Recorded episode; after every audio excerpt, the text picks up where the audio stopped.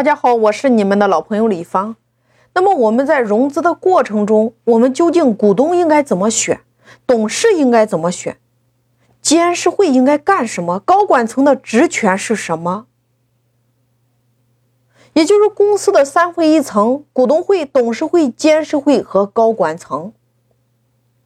很多的时候，我们在融资的股东协议当中约定清楚，董事会、股东会、监事会、高管层三会一层各自的权限，它属于公司治理的内容。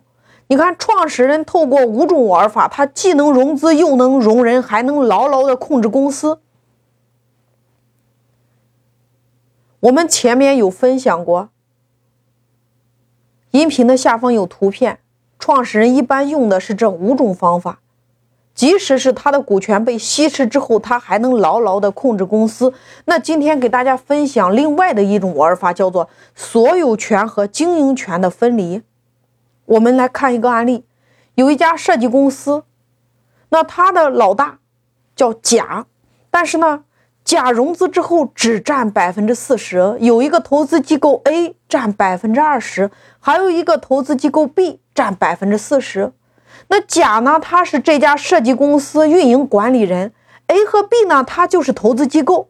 那对于这个公司来说，甲他占有百分之四十，我们说他没有相对控股权。那请问这家公司谁说了算呢？A 和 B 他们两个。联合起来说了算，但是 A 和 B 他们两个是投资机构，只会投资，他们不知道公司怎么运营和管理。那么这个时候，我们既想要吸收这两个人的钱，这两个机构的钱投进来，我们又不想丧失创始人对公司的控制权，我们该怎么做呢？我前面有给大家讲了五种方法，在音频下方有这张图片。大家也可以回听前面讲的。那我今天给大家另外一种方式，我们说叫所有权与经营权的分离。什么叫所有权？就是公司是谁的？我们说公司是谁的？是不是股东的？那所有权属于甲和 A、B 这三个人的。经营管理权归谁呢？经营管理权我们要放到董事会。那么在这个时候，我们可以在融资协议当中，或者说在股东协议当中做一个特殊的约定。什么约定呢？就是这个公司董事会有五个席位，但是股东甲享有五个席位的三名提名权。那这样，这个公司的董事会是被谁控制的呢？是被甲控制了。总经理的人选谁选呢？总经理也有甲来提名，那么在这种情况下，他就可以保障公司所有权归这三个人。但是甲是一个小股东，他说了不算。但是公司的经营管理权归谁？归甲。你看，所有权是这三个人的，但是经营权归甲了，对吗？我们企业很多的时候在融资的时候，你可以借助这样的方式和方法。保障你在董事会享有足够的提名权，然后你要控制总经理，总经理享有什么？享有管理权。我们透过这样的方式，依然可以做到，你即使融了资之后，公司还在甲控制之中。那你如果想要我们在公司章程中写甲享有公司董事会三名提名权，那公司章程多少以上可以修改呢？三分之二多数以上可以修改。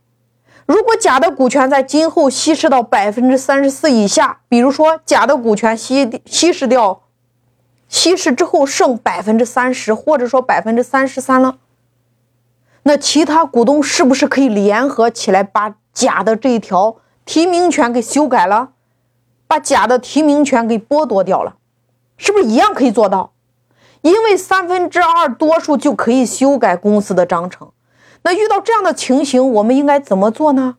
我们说这个条款，甲享有董事会三名以上的提名权，修改必须要经过百分之八十五或者说百分之九十以上的股东同意。你写上这一条，是不是一样可以保障？因为我们公司法有规定，修改公司章程是不是需要三分之二以上多数？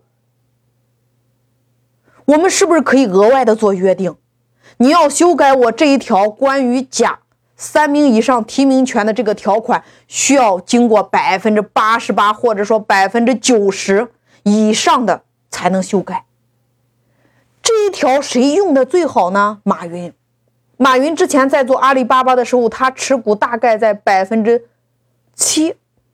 那马云要保障他的合伙人在阿里巴巴享有足够的董事会提名权，但是这个提名权三分之二多数以上就可以修改他公司的章程呀，把他这个提名权条款就给修改掉了呀。他为了保障自己的提名权条款不被修改，马云在公司章程当中做了一个特殊的约定。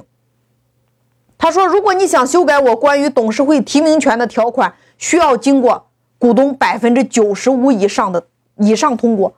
那他手上控制的加起来有百分之七点八，那别人怎么也凑不够百分之九十五呀？那所以说，关于董事会提名权的这个条款就成了一个铁律呀，谁都修改不了了呀。”所以我们在融资的过程当中，你一样可以采用这样的方式和方法呀，叫做所有权和经营权分离呀。我们讲的控制股东会是一方面，股东会享有的是所有权，但是董事会和高管层享有的是经营管理权。所以，当我们企业一旦遇到你的投资人是财务投资人，他不懂你们这个行业，他不懂得经营管理的时候，你一定要学会在公司三会一层当中做好你的所有权和经营权的拆分，可以让别人控制你们公司的股权，但是你一定要保障你持有公司的经营权和管理权。